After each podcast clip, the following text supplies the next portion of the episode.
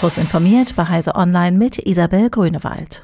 WhatsApp hat nur noch einen Monat Zeit, um seine Nutzungsbedingungen und Datenschutzregeln zu ändern und verständlicher zu machen. Das fordert die EU-Kommission. Der zum Meta-Konzern gehörende Messenger steht in Europa bereits seit geraumer Zeit im Visier der Brüsseler Behörden. Deren Ansicht nach sind die Nutzungsbedingungen zu unverständlich formuliert. Die Nutzer könnten dadurch nur schwer entscheiden, ob sie diesen Regeln zustimmen oder sie ablehnen wollen. Insbesondere soll WhatsApp zeigen, wie zukünftige Updates seiner Nutzungsbedingungen allgemein verständlich kommuniziert werden, sodass die Anwender beispielsweise verstehen, was mit ihren Daten geschieht. Die Autoindustrie sieht die vom Europäischen Parlament beschlossenen Vorgaben für die CO2-Emissionen von Pkw und Transportern als Entscheidung gegen Innovation und Technologie. Sie gehe an der Realität der Menschen vorbei, schreibt der Verband der Automobilindustrie auf Twitter. Umweltschutzorganisationen begrüßen größtenteils das Ergebnis der Abstimmung.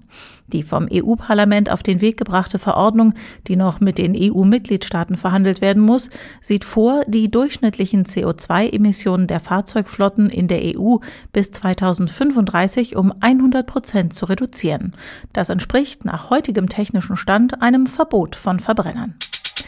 Im Streit über die Zahl der Accounts, die nicht von echten Personen betrieben werden, will Twitter der Forderung von Elon Musk nachkommen und dem Team des US-Milliardärs Zugriff auf den gigantischen Firehose-Datenstrom gewähren. Das berichtet die Washington Post unter Berufung auf eine eingeweihte Person.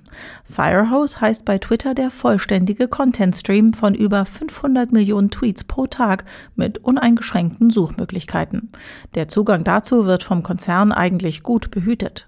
Mit der Freigabe für Musk wolle Twitter den anhaltenden Streit im Zuge der geplanten Übernahme beilegen.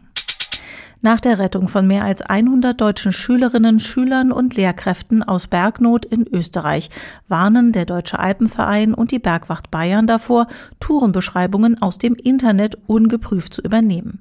Die Lehrer hätten die Route aufgrund von irreführenden Informationen aus dem Internet ausgesucht, wo sie als klassische Feierabendrunde beschrieben worden sei. Tatsächlich handelt es sich bei dem schmalen Heuberggrat um einen teilweise von Kletterpassagen unterbrochenen Weg, der Schwindelfreiheit, Trittsicherheit sowie Erfahrung im alpinen Gelände erfordert, so die Polizei.